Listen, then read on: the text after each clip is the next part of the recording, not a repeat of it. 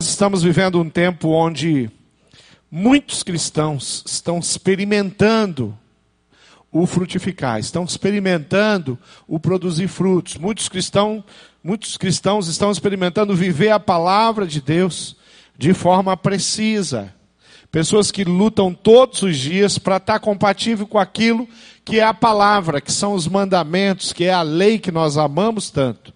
É, mas também tem muitos cristãos é, que têm negligenciado com a palavra de Deus, com os ensinos, com os mandamentos, e nós vamos conversar um pouquinho sobre isso, sobre os desafios que a palavra de Deus tem para a minha vida e tem para a sua vida. Eu quero que você abra a sua Bíblia lá no livro de Marcos, no capítulo 16. Nós vamos ler um trecho muito conhecido. Eu creio que alguns irmãos aqui poderiam até é, citar toda a essência desse texto, sem sequer abrir a Bíblia, por ser de fato um texto que nós conhecemos e dominamos. E eu quero caminhar um pouquinho com relação aos ensinamentos que esse texto tem. Marcos capítulo 16, eu vou ler do versículo 15 até o versículo 20, e diz assim: E disse-lhes: Vão pelo mundo todo e preguem o evangelho a todas as pessoas. Quem crê e for batizado será salvo, mas quem não crê será condenado. Estes sinais acompanharão os que crerem. Em meu nome expulsarão demônios, falarão novas línguas, Pegarão em serpentes e se beberem algum veneno mortal, não lhes fará mal nenhum. Imporão as mãos sobre os doentes e estes ficarão curados. Depois de lhes ter falado, o Senhor Jesus foi levado ao céu e assentou-se à direita de Deus. Então, os discípulos saíram e pregaram por toda parte, e o Senhor cooperava com eles, confirmando-lhes a palavra com os sinais que o acompanharam. Queridos, um texto que tem alguns ensinamentos importantes. Quando nós vamos acompanhando aqui a sequência desse texto, nós vamos observar que esse texto está nos levando, nos ensinando a pregar o Evangelho, a falar do amor de Deus. E pregar o Evangelho muitas vezes pode ser confundido com pessoas que são capacitadas, que fizeram um seminário, ou uma faculdade teológica, ou um curso teológico, pessoas que têm conhecimento bíblico, estudiosos da Bíblia, e esse texto não está falando desse grupo. Existe esse grupo, existe estudiosos entre nós, existem pastores que dedicam a vida deles, ou alguns dedicaram a vida toda deles ao estudo aprofundado, a história, a arqueologia, mas aqui ele está falando para mim, para você, contar a respeito das coisas que aconteceu com a gente. Eu tive uma experiência num presídio de falar é, do amor de Jesus para um, um jovem que estava ali, um detento. E eu passei ali no pátio sentado com ele algum tempo. E ali eu compartilhava, eu contava o meu testemunho, eu dizia qual era o projeto que o Senhor Jesus tinha para a vida dele, e ele foi ouvindo. No começo da nossa conversa, eu abordei ele no pátio. No começo da nossa conversa, aquele, aquele rapaz estava bem fechado, ele estava assim como quem está desconfiando do que dos meus interesses ali. E ele está ouvindo aquilo e ele está com a cara meio enferruscada e ele vai ouvindo. Mas conforme eu ia contando, conforme eu ia falando, ele ia relaxando. E ele ia olhando mais para mim e observando o que eu estava falando. No final daquele tempo com aquele jovem, eu estava fazendo uma oração e ele estava repetindo aquela oração que eu fazia, entregando a vida dele ao Senhor Jesus. Eu não estava discutindo teologia com ele, eu estava contando coisas lindas que Deus fez na minha vida e que também pode fazer na vida dele. Mas quando passou aquele tempo, ele falou assim: Você espera um pouquinho aqui, e ele vai sai ali do pátio, ele entra no corredor, daqui a pouco ele volta com outro detento. E ele fala assim: Você pode contar para ele, falar para ele as coisas que você estava falando para mim? Ele está precisando também. Ele acabara de ouvir o Evangelho. E com certeza movido pelo Espírito Santo, ele entendeu exatamente como é que funciona na vida de um cristão. Aquilo que eu recebi, eu compartilho. Aquilo que de graça me foi dado, a maneira como eu fui amado por pessoas que se importaram comigo, eu faço. Então, quando a Bíblia fala pregue o Evangelho, ela está falando para você, vá lá e conte. O que aconteceu com você quando Jesus curou aquele homem ali, Marcos, no capítulo 5, o endemoniado de Gadareno, quando ele, Jesus cura ele, aquele homem quer imediatamente seguir Jesus. Ele fala: Olha, onde você for, eu vou, eu vou te seguir, eu vou ficar contigo. Eu, e, e Jesus já tinha aceitado essa proposta de outros homens. E Jesus havia convidado alguns homens para ir com ele. Ele chega para André e fala: André, deixa a sua rede. João, deixa isso aí. Vem comigo, vem agora ser pescador de homens. Mas com esse homem, a proposta de Jesus é um pouquinho diferente. Esse homem quer, ele está se oferecendo. Eu vou ser um seguidor, eu vou ser um discípulo, eu vou contigo aonde o que o senhor precisar, eu estaria ali para te servir. E ele fala: Não, volta. Não vem comigo, volta. Vá lá e conta para os seus tudo que lhe aconteceu. Quando a gente fala de pregar o Evangelho, nós estamos falando disso.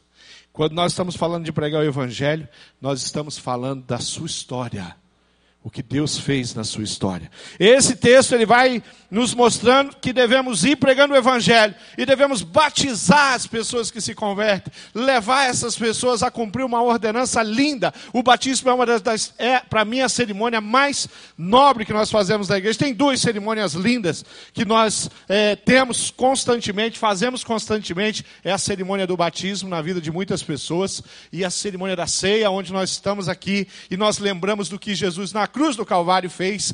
Então, é, a, a palavra está dizendo: agora vá, aqueles que vão se, se convertendo, que vão compreendendo, que vão aceitando Jesus como Senhor e Salvador da sua vida, vá lá e os batize. E a igreja, quem faz isso? Na nossa igreja em especial, os pequenos grupos têm trazido as pessoas os líderes têm liderado esse grande projeto, discipuladores dentro do pequeno grupo têm discipulado pessoas, e todas as vezes que nós temos um batismo, nós temos um PGM ali. Porque tem pessoas que estão fazendo exatamente do jeito que a Bíblia manda a gente fazer. Batize essas pessoas. Aqui diz para expulsar os demônios, liberte as pessoas. Eu não quero que você confunda aqui o, o, o, as pessoas que são libertas é, por demônios somente por aquelas pessoas que têm uma manifestação pública de uma possessão demoníaca, mas de toda pessoa, todas as pessoas que ela trabalha contigo, é, famílias, pessoas da sua família, pessoas que moram perto de você, mas que sofrem sobre uma influência de Satanás em função de tantas coisas ruins que trouxeram para a sua vida e que gerou legalidade para com o inimigo, essas pessoas precisam ser libertas. E o que liberta as pessoas é a verdade. E a verdade que você tem para compartilhar é a transformação da sua própria vida. Como Deus fez com você?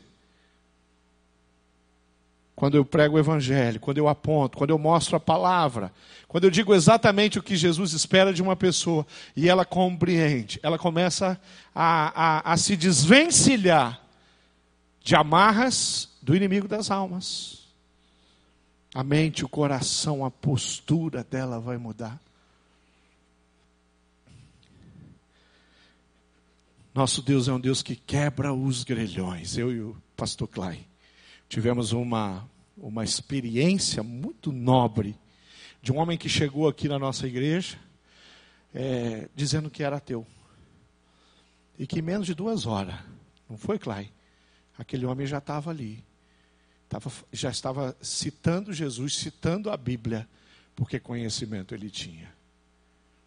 Queridos, eu não tenho dúvida que havia uma, uma ação do inimigo na vida daquele homem há muitos e muitos anos.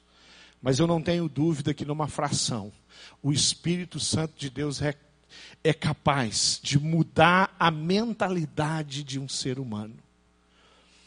Às vezes você trabalhou muitos anos para ver o seu esposo, a sua esposa se converter a Jesus. Fala, pastor, orei 15 anos pelo meu esposo. Hoje ele está aqui. Hoje ele é líder de PGM. Hoje ele é líder de ministério. Hoje ele tem alcançado pessoas da nossa família para Cristo. Ele tem discípulos. Hoje ele serve ao Senhor. Eu orei 15 anos o Espírito Santo de Deus, que durante 15 anos, e quem sabe muito mais que isso, trabalhou o coração dele, permitiu esse teu marido, essa tua esposa, aquele seu filho, aquele seu irmão, a sua família inteira, no Evangelho, na igreja, servindo ao Senhor. Esse mesmo Espírito que durante aqueles anos todos operou maravilhas para que aquele homem aquela mulher fosse convencida. É o Espírito que às vezes numa fração de segundo transforma a vida de um homem. Quando nós olhamos a conversão de Paulo, a gente entende que Deus vem e age contra a vontade, o coração do próprio Paulo. Ele surge na vida de Paulo. Paulo tem uma experiência sobrenatural. Ele cai, ele fica cego. Mas ele é transformado pelo poder de Deus. O preparo de Paulo não é instantâneo. Paulo não, não cai e levanta um homem totalmente renovado e transformado. Não, ele entra num processo de transformação.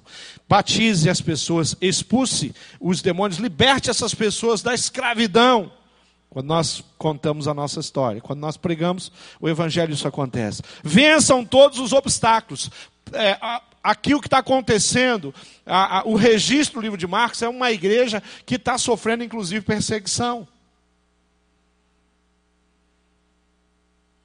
E, ele tá, e a palavra de Deus está falando: olha, vença esses obstáculos. Continue fazendo, continue caminhando, continue olhando para frente, continue prosperando. Cure os enfermos. Tem enfermos? Ore. E a oração feita com fé, a oração feita com justiça, a oração feita sobre aquele que confessa e reconhece os seus pecados produz cura, produz restauração, produz libertação de enfermidade física e espiritual.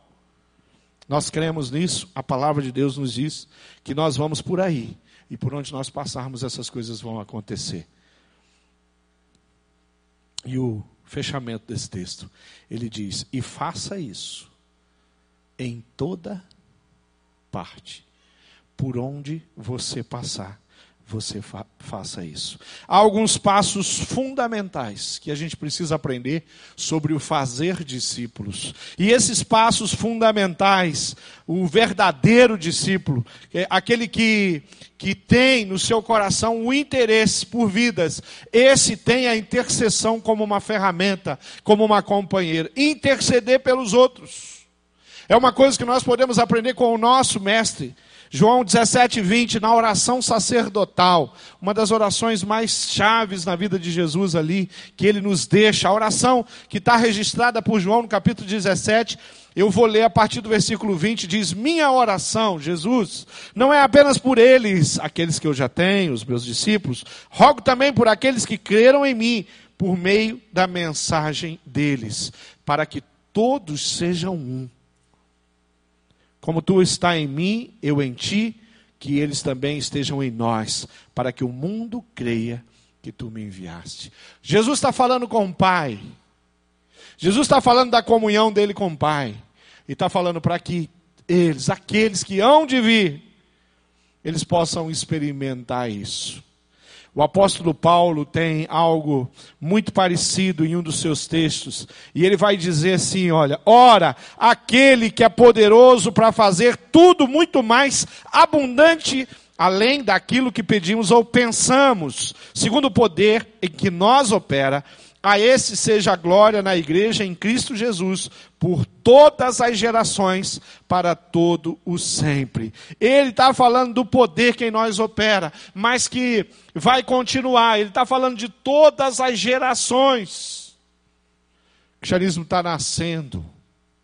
Paulo está vivendo, está experimentando um tempo muito complicado de perseguição.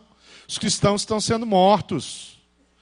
O Paulo é contemporâneo de Nero no império.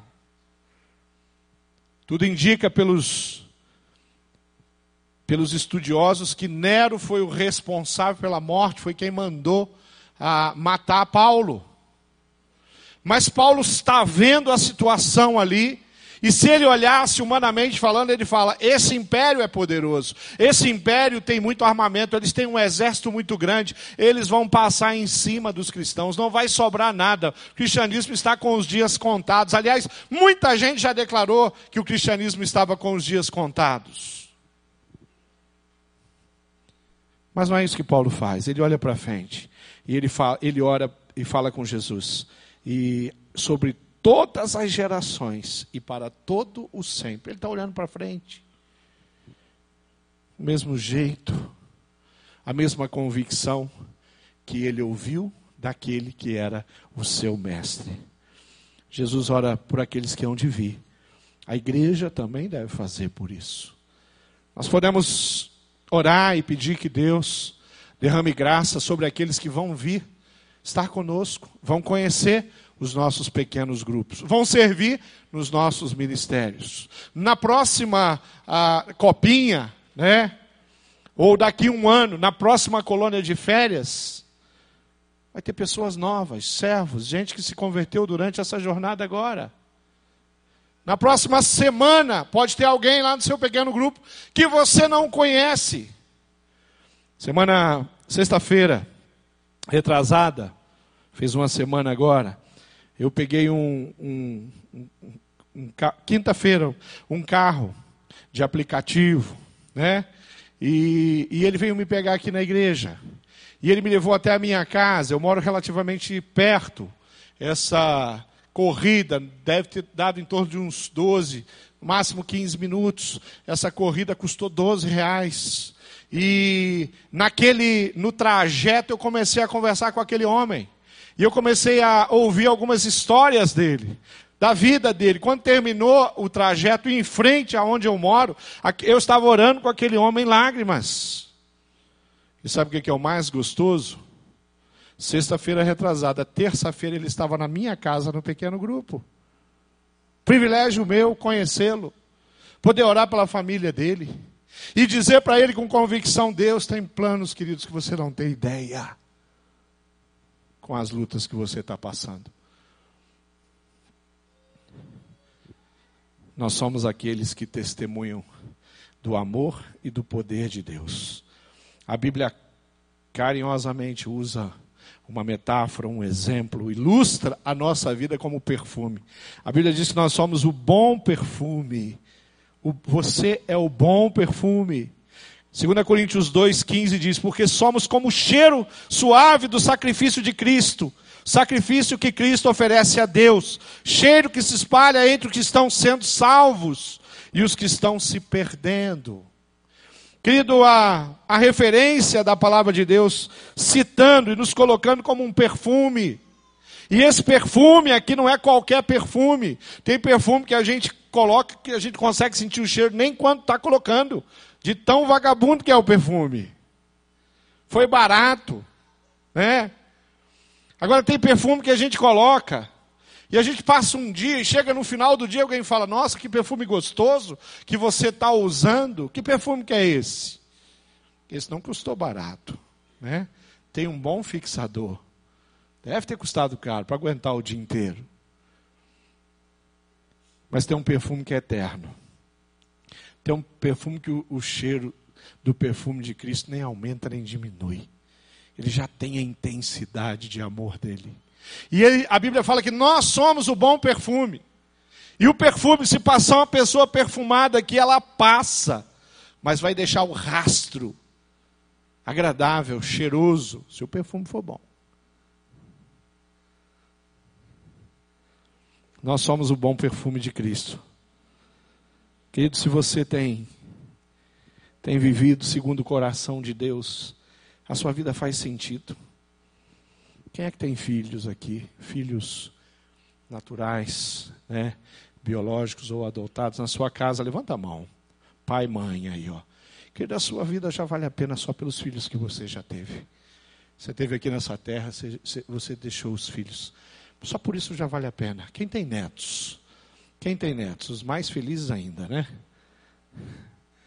Sua vida já vale a pena porque a sua geração, você, alcançou netos. Quem tem filhos na fé, alguém que conhece Jesus pelo seu testemunho, levanta a mão. A sua vida já vale a pena por um, talvez você tenha muitos. Por um já valeu a pena passar aqui na terra e servir ao Senhor. Agora não dá para passar aqui e viver egoisticamente, sem considerar os mandamentos de Cristo, sem experimentar e sem compartilhar, compartilhar aquilo que você recebeu do Pai. Não dá para viver assim. Não dá para viver focado só nas suas coisas.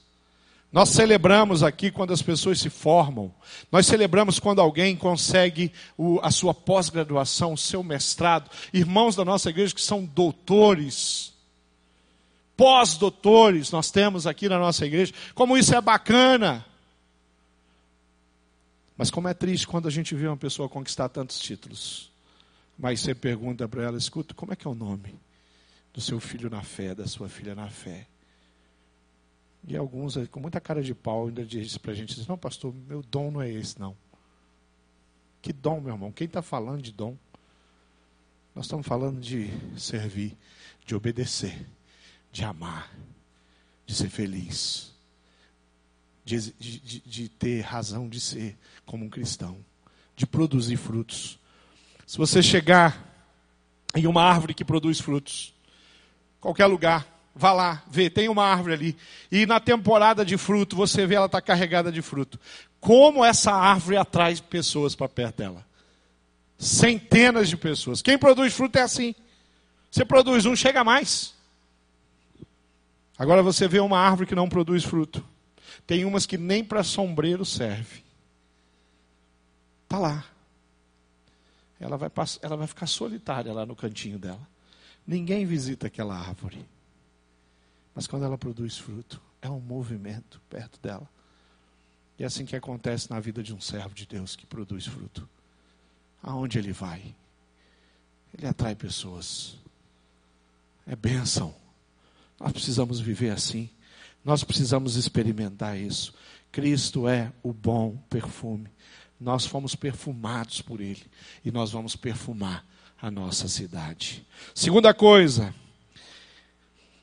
verdadeiros discípulos são aqueles que têm seguidores, pessoas seguem ele, pessoas copiam as coisas que ele faz. Paulo fala: sejam meus imitadores. Pessoas que, que as pessoas olham e, e, ela atrai as pessoas. Atos diz que a igreja do Senhor Jesus atraía as pessoas.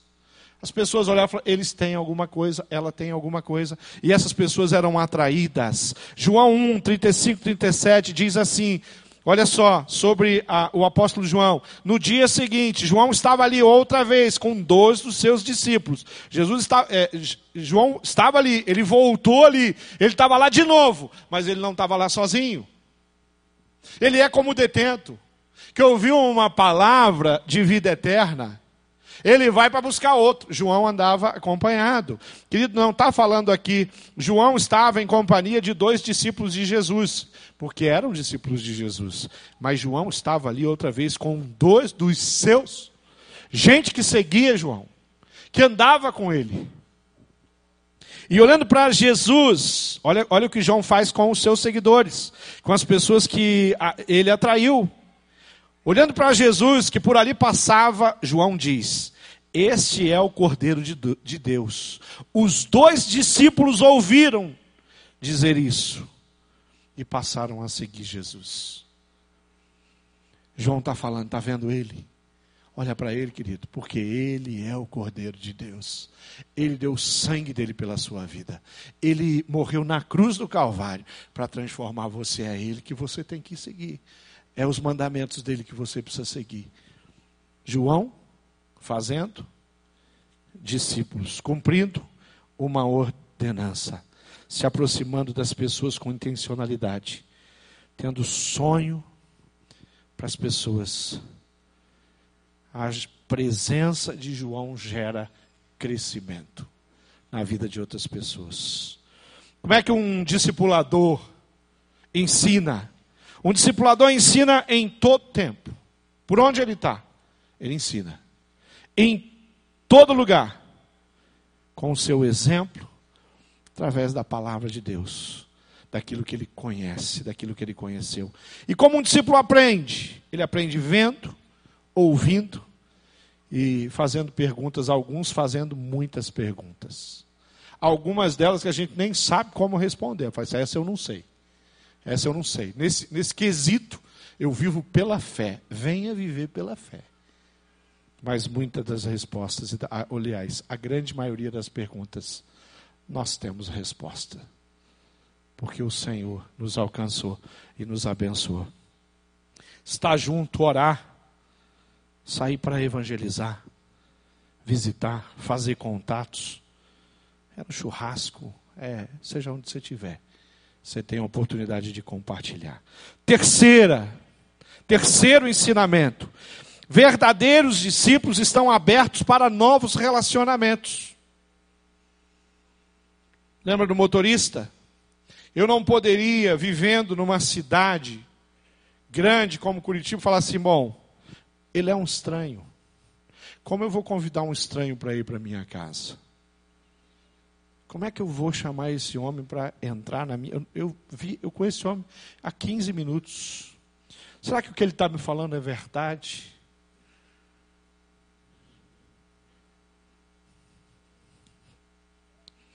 Mas se eu não, não estou pronto para correr riscos, porque tem risco sim, tem riscos. Mas se eu não estou pronto para correr risco, se eu não estou pronto para ser perseguido, o Senhor Jesus disse que nós seríamos perseguidos. Ele falou: Bem-aventurados são vocês que sofrem perseguições, que têm dificuldades, que se envolveram com relacionamentos que trouxeram prejuízos. Bem-aventurado.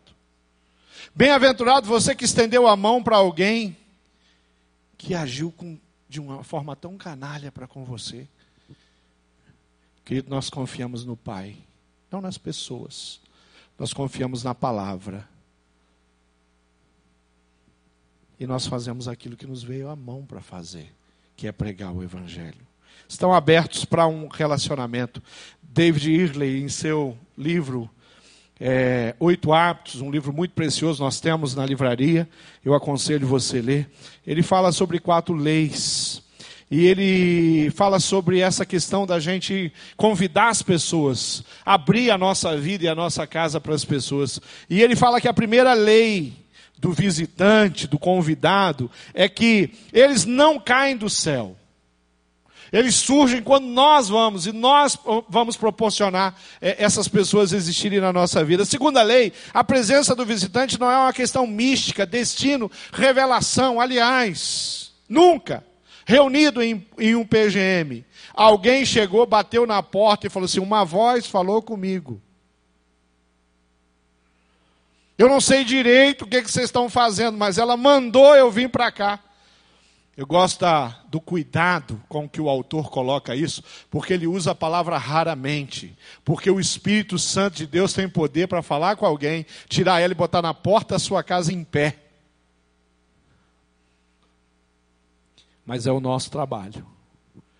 A forma mais comum que Deus escolheu para que pessoas fossem atraídas para a nossa vida, para a nossa história, para o nosso pequeno grupo, para ser é, para fazer RD conosco. Terceira lei.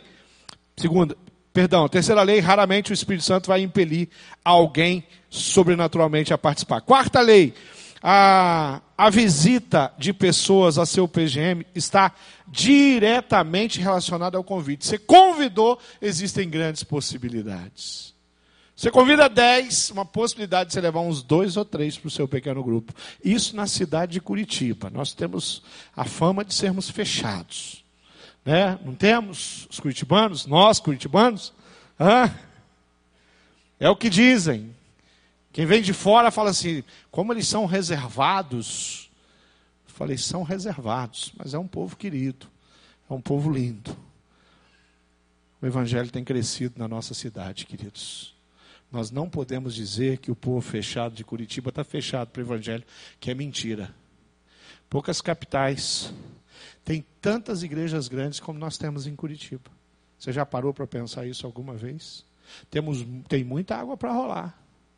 Nós estamos aqui, nós somos uma igreja de médio porte. Tem muita gente que serve aqui, temos três cultos hoje. A CCC está aqui do lado.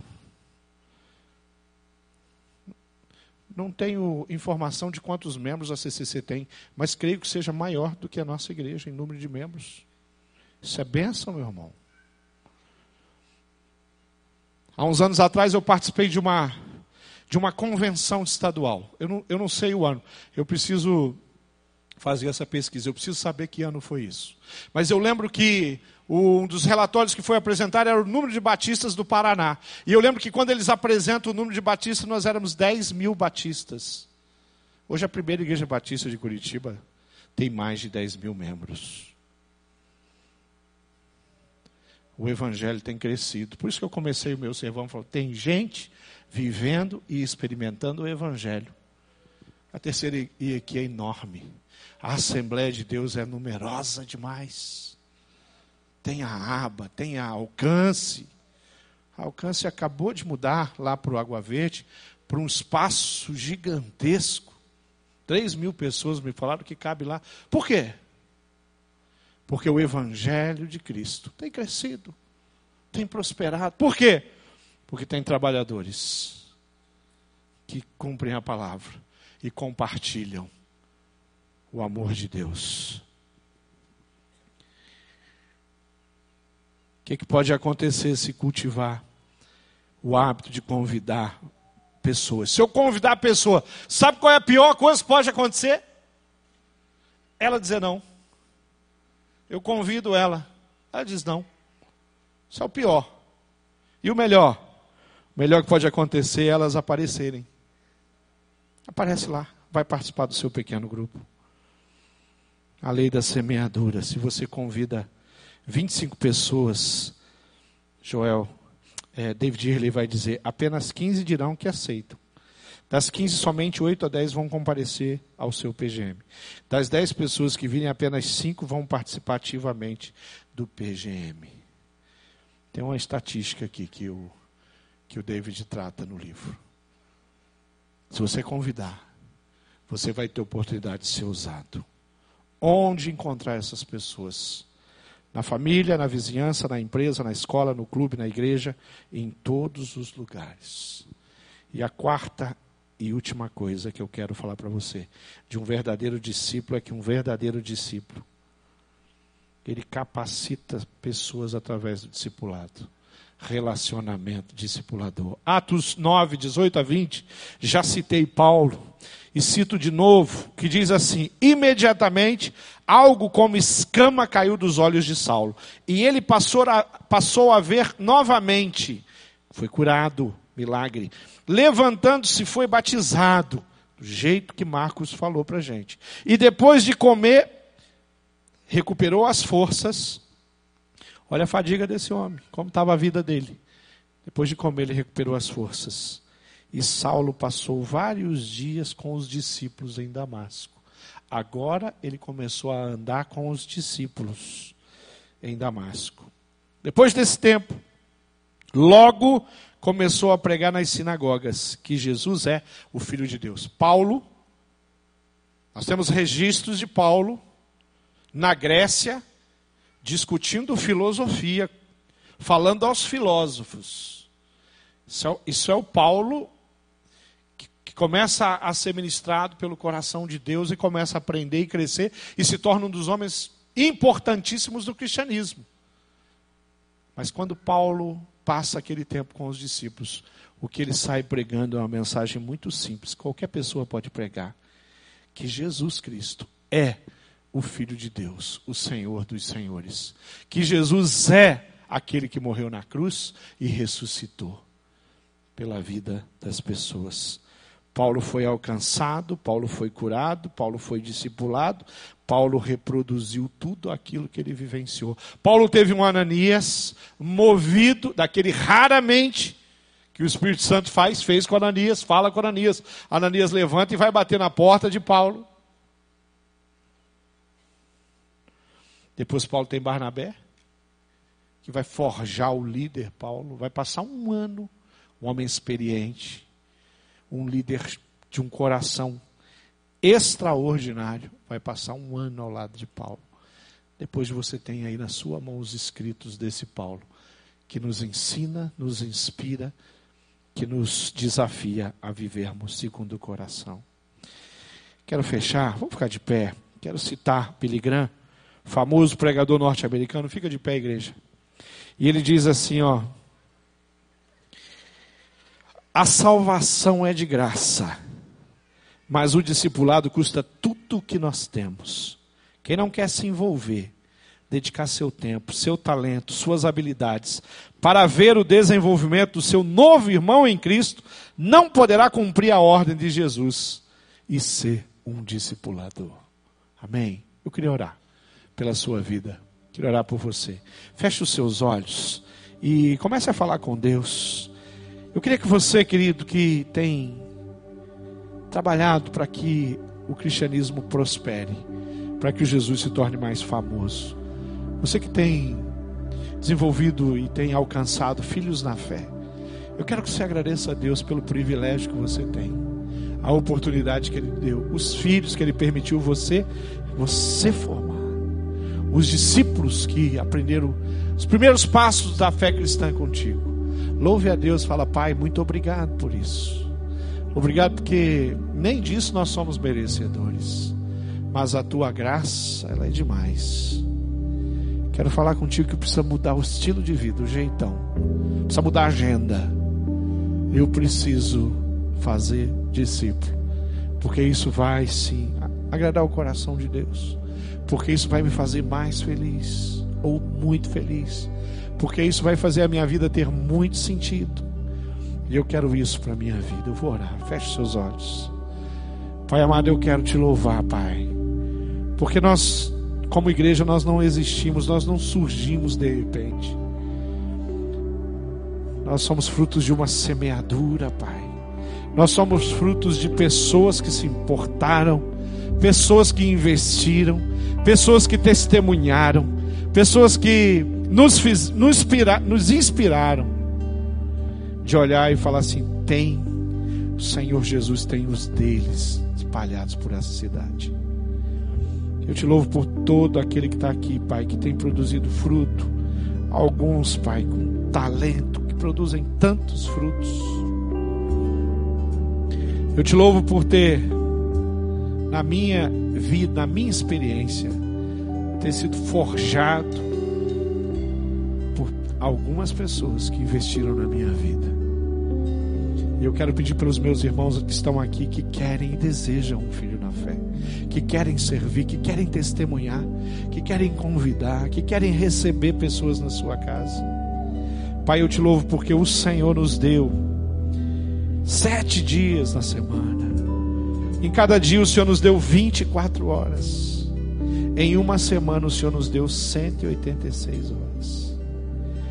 E eu quero pedir que o Senhor administre a nossa agenda, para que na nossa agenda, diante de tudo que temos, o tempo que gastamos descansando, o tempo, o tempo que gastamos trabalhando, estudando, o tempo que gastamos com a nossa família, o tempo que gastamos comendo, cuidando do nosso corpo, Deus, toda a agenda, não deixa faltar, Pai, na nossa agenda, pessoas que nós ministramos, que nós oramos com ela, ensinamos os primeiros passos da fé cristã. Usa a tua igreja. Desperta essa igreja.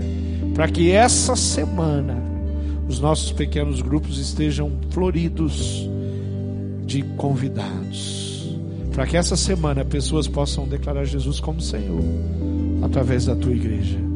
Oramos por cada família, por cada pessoa, por cada PGM, por cada líder, pelos supervisores.